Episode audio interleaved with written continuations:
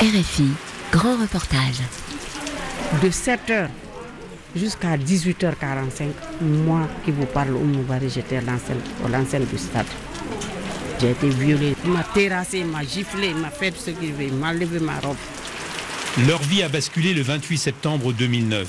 C'était il y a dix ans en Guinée, un matin de fin de saison des pluies, humide et gris. Des milliers de manifestants se retrouvent au stade de Conakry pour défier la junte militaire dirigée par Moussa Dadis Camara. Il avait un temps juré de rendre le pouvoir aux civils avant de se raviser. Des dizaines de militaires, gendarmes, milices et membres de la garde présidentielle, certains en civil, investissent le stade, bouclent les issues et vident leurs chargeurs sur la foule avant d'utiliser des armes blanches. 157 personnes sont tuées, 1400 blessées et 109 femmes violées, des chiffres de l'ONU. Victime directe, responsable politique ou simple témoin, ils racontent cette journée fatidique et ses conséquences sur leur trajectoire personnelle. Tragédie du 28 septembre, trajectoires individuelles, un grand reportage de Carole Valade est réalisé par Eva Piedel, à retrouver sur RFI.fr.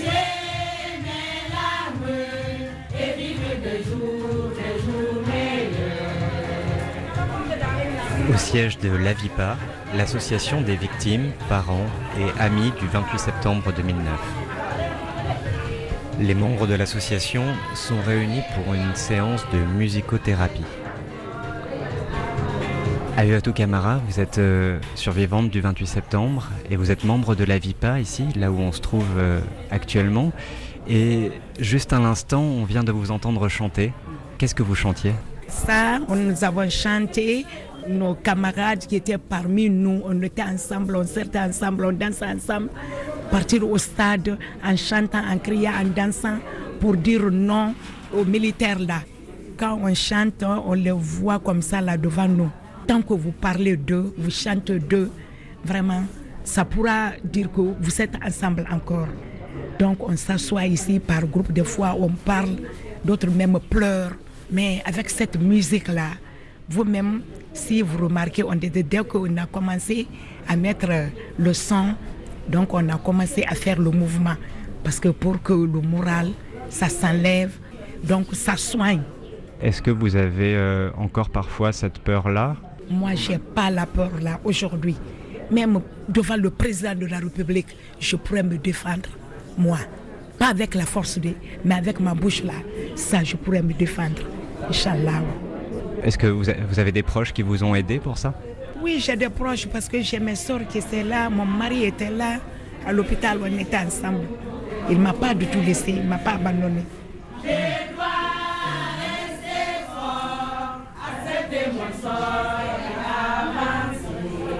Je suis Madame Barry Oumou, survivante au 28 septembre, SAD Conakry.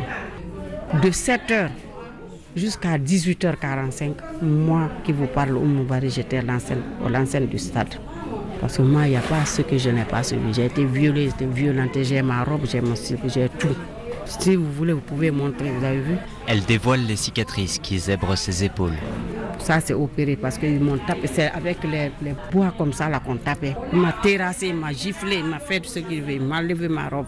J'imagine que le premier sentiment, vous avez dit, ça vous fait revivre ce qui s'est passé. Ça doit être très douloureux. Maintenant, les douleurs et autres là, et ça commence à se remédier parce que la chanson là, je suis habituée et quand je viens maintenant, même à la maison, je chante moi, de moi-même en français, en sous je chante. Mais pourquoi nous chantons? C'est pour avoir la conviction de plus être forte encore, plus que le silence, pour vivre les jours et les jours meilleurs encore.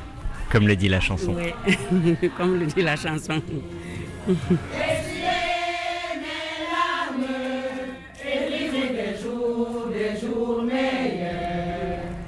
109 femmes violées, 1400 blessés, 157 morts, mais le 2 octobre suivant, seuls 57 corps sont présentés par les autorités sur l'esplanade de la Grande Mosquée, une centaine manquent à l'appel. Devant le siège de l'AFADIS, l'association des familles des victimes est disparue du 28 septembre 2009. Bonjour, enchanté. Carole Valade, Radio France Internationale. Thierry Suleiman Diallo, président d'AFADIS. Merci beaucoup pour votre accueil. Merci à tous d'être présents. Je me nomme Souma Abdurrahman, famille disparue. Alors, quelle personne de votre entourage est, est disparue Euh, mon jeune frère, de même père, même mère, Ismaël Souma.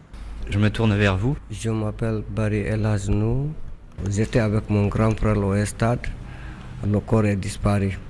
Quand ils sont tirés sur lui, bon, il y a un groupe militaire qui a quitté derrière moi. Ils sont venus me bastonner, arracher six dents, casser un bras avec le côte. Moi, je me réveille au hôpital Donka.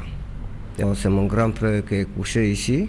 Excusez-moi, juste là, vous, vous venez d'allumer le téléphone et vous chargez une photo où on voit euh, des dizaines de corps enchevêtrés qui sont sur le sol. Vous savez où c'est ça, la photo? Ça, là, ça est au planade de, euh, Esplanade. dans le petit stade.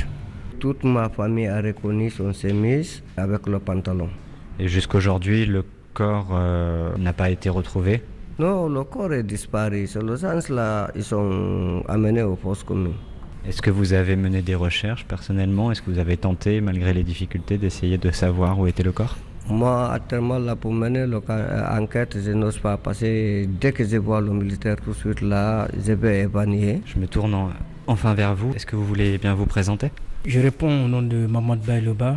Je suis le fils d'un porté disparu des massacres du 28 septembre 2009.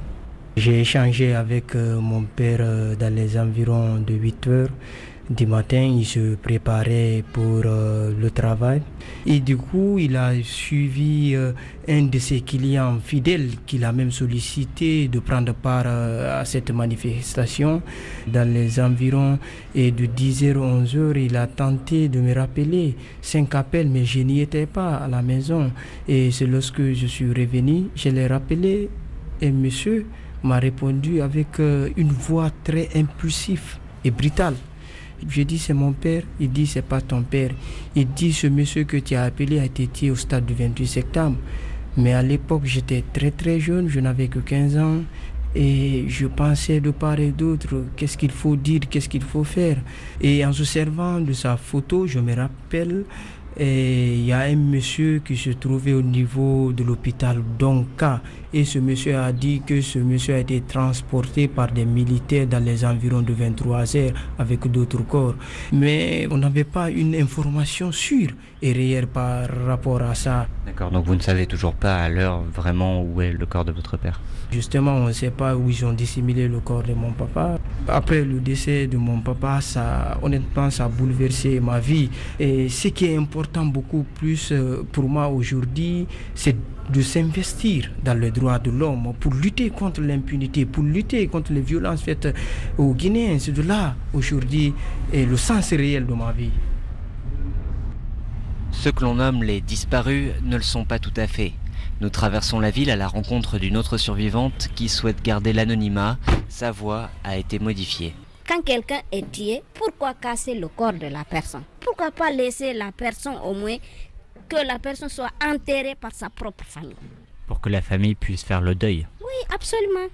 Moi, de mon cousin qui est resté, jusqu'à présent, sa maman a ses habits gardés. Jusqu'à présent, à chaque fois qu'on essaie de dégager ces objets, mais sa maman dit non. Elle, elle pense que son fils va retourner. Elle ne croit pas que si elle va plus revoir son fils. Aujourd'hui, même s'il y a jugement, même s'il y a réparation, c'est un peu difficile pour les parents des disparus et les gens qui ont été tués. Parce que c'est des gens qui n'ont aucun document qui certifie que tel a perdu tel. Donc même s'il y a jugement, on juge qui? Qu'est-ce qu'on juge? Et pourtant, il y a des informations, il y a des gens, encore aujourd'hui, qui disent Moi, je connais un endroit où on m'a parlé d'un endroit, où on m'a parlé endroit. Ces informations, elles existent. Vous-même, une fois, vous êtes retrouvé sur l'un de ces lieux, un peu par hasard? Absolument. Qu'est-ce que vous avez vu? Est-ce que vous pouvez décrire un peu? J'ai vu un tas de sable qui est nouvellement mis. En tout cas, il y a quelque chose qui ne va pas là-bas. Et cet endroit, est-ce qu'il est difficile à trouver ou est-ce que vous pourriez le, le retrouver si on vous demandait? Moi, en tout cas, si on m'envoie là-bas, là où j'étais ce jour, là où le monsieur m'avait montré, je peux reconnaître là-bas sans problème. Est-ce que vous voulez y aller maintenant? Mais pourquoi pas? Seulement, c'est l'insécurité qui est là. Vous, vous seriez prête, s'il y avait une enquête, à guider la justice jusqu'à cet endroit? Absolument. Si vous me sécurisez, il n'y a pas de problème. De nombreux témoignages attestent de l'existence des fosses communes et nous ont permis d'identifier une demi-douzaine de sites d'enfouissement potentiels. À chaque fois, les riverains racontent la même histoire, mais craignent pour leur sécurité. Euh, en allant à la maison, j'ai trouvé vers 16h à 17h maintenant plusieurs camions militaires qui descendaient vers le cimetière en allant vers le Faban, derrière la piste, qui avait le corps les corps, vous les avez vus vous-même Oui, j'ai vu le corps dans le camion militaire. Ils ont été arrêtés, mais le camion était ouvert, mais tu peux voir ce qui est couché. Arrivé vers le cimetière, ils ont bloqué en haut, que tout le monde, personne ne va passer. Et combien de camions, vous vous rappelez Non, c'était plus que 10. Tout était rempli avec le militaire, l'armée, et tous détenaient l'arme. Et puis l'arme de guerre. Deux habitants du quartier de Yimbaya nous ont guidés le long du mur d'enceinte du camp de l'aviation militaire. Nous sommes arrêtés au niveau d'un fossé creusé contre le mur. Je leur confie mon téléphone pour prendre des photos. Il faut rester discret. Ils s'engouffrent dans la brèche. J'attends. Ça va, ça s'est bien passé? Ouais, ouais. A pas eu de problème? Ouais, ouais. Non, il n'y a pas de problème. Il a pas de problème. On a montré le lieu où ils envoient les corps. Ils rentrent près de la piste de l'aéroport et viennent les déposer ici. Il y a beaucoup d'herbes en ce moment. C'est la fin de la saison des pluies. C'est un terrain vague très vaste. Un rapport détaillé sur l'emplacement des sites a été remis par Human Rights Watch à la justice guinéenne. L'ONU a même proposé d'envoyer sur place une équipe de médecins légistes, mais aucune enquête n'a été menée jusqu'à ce jour.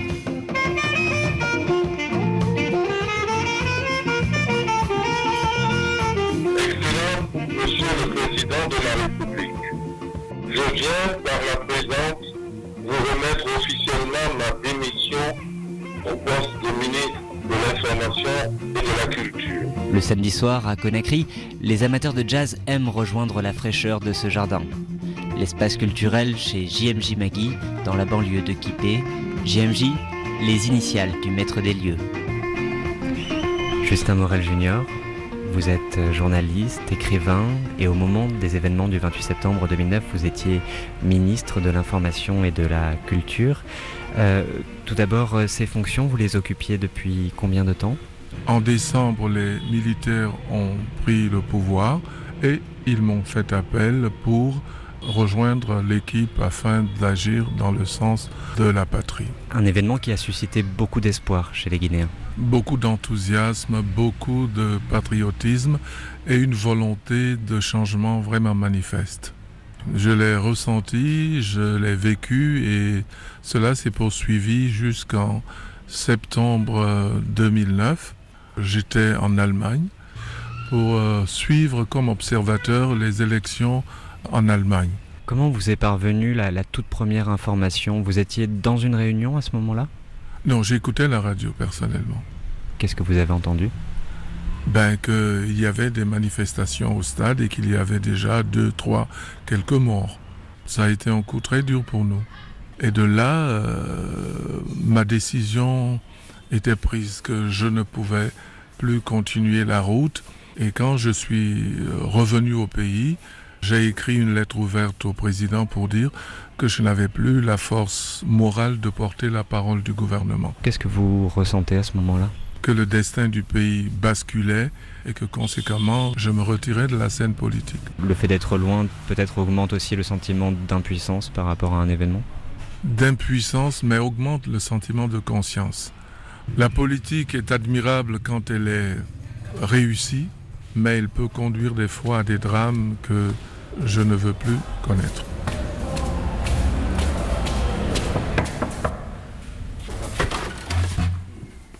Mokhtar Diallo, ministre de la Jeunesse et président du parti Nouvelle Force démocratique. Dès qu'on est sorti là, nous avons aperçu un contingent de policiers qui venaient vers nous. J'ai continué, je ne me suis pas arrêté. Ça m'a permis d'ailleurs de percer le mur des gendarmes et policiers qui étaient là se retrouvaient de l'autre côté. Qu'est-ce que vous ressentez à ce moment-là, quand, vous, quand on vous soulève comme ça du sol? J'étais comme hypnotisé par l'engagement, par la ferveur d'en découdre avec le pouvoir. C'est au moment où nous avons décidé de rentrer, parce que pour nous, l'objectif était atteint. Nous avons fait la démonstration de force, montrer que le peuple est avec les forces vives, pas avec la jeune au pouvoir. En ce moment, nous avons commencé à entendre les coups euh, de feu, quand on a commencé à voir des gens tomber, on s'est dit que c'est sérieux. Je me suis dit que je suis déjà mort. Sur tout le parcours, nous avons vu des massacres, des viols. Quel impact ont eu ces événements sur votre carrière politique? Quelquefois, il peut arriver qu'on se pose des questions. Quelquefois, je dis que je fais partie des causes pour lesquelles il y a eu ces victimes, parce que je fais partie des organisateurs. Est-ce que parfois vous avez un sentiment de culpabilité? Des gens m'ont écouté, des gens m'ont suivi, et ces gens ne sont plus de ce monde. Mais continuer le combat est pour moi une source de réconfort moral. J'ai une question délicate à vous poser. Vous occupez aujourd'hui un poste de ministre au sein d'un exécutif où certains présumés responsables du massacre de 28 septembre 2009 occupent également de très hautes fonctions.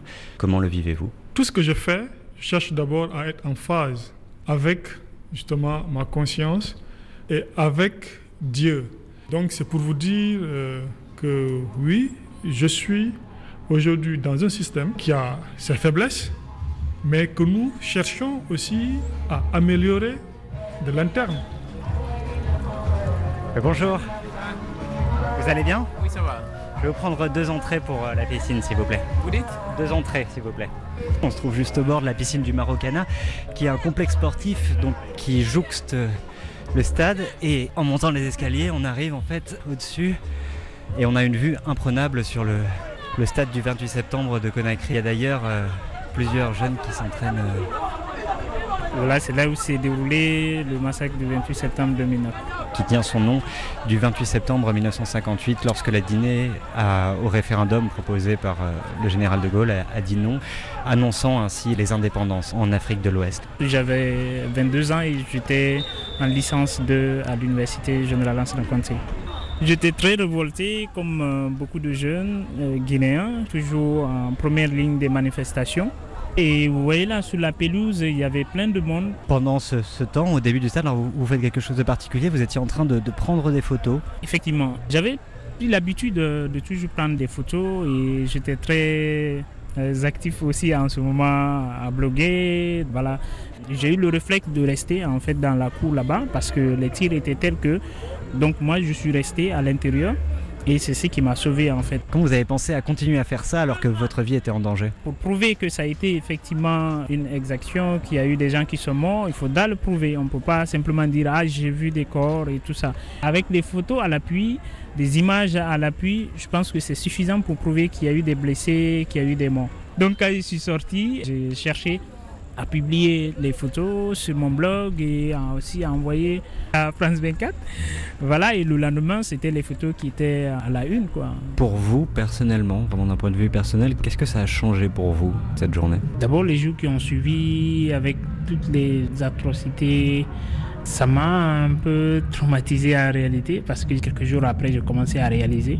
Complètement, ça m'a bouleversé en fait. Mais ça m'a pas empêché de continuer à le faire parce que j'ai estimé que c'était le moment où il faut être plus utile, il faut montrer son engagement en fait. Quand on porte des valeurs, rien ne nous arrête. Et moi personnellement, ces 28 septembre, euh, ces événements ont vraiment en quelque sorte euh, dessiné tout ce que j'ai fait les années qui ont suivi en fait. Ça a été une très belle leçon pour les Guinéens, mais que beaucoup ont tendance à oublier aujourd'hui. C'est la souffrance qui nous a unis. C'est parce que les politiques ont échoué, ils ont montré leurs limites et voilà. Je pense, à mon avis, ça doit être le rôle en fait de, de la jeunesse de, de repenser la politique guinéenne, de faire notre propre chemin. Donc je pense qu'il y a encore cette révolution à faire au niveau de la jeunesse, cette prise de conscience, de comprendre que ce jeu euh, politique aujourd'hui, qu'on n'a pas notre compte dedans. Tragédie du 28 septembre, trajectoires individuelles, un grand reportage de Carole Valade, réalisation Eva Piedel. Allez, allez,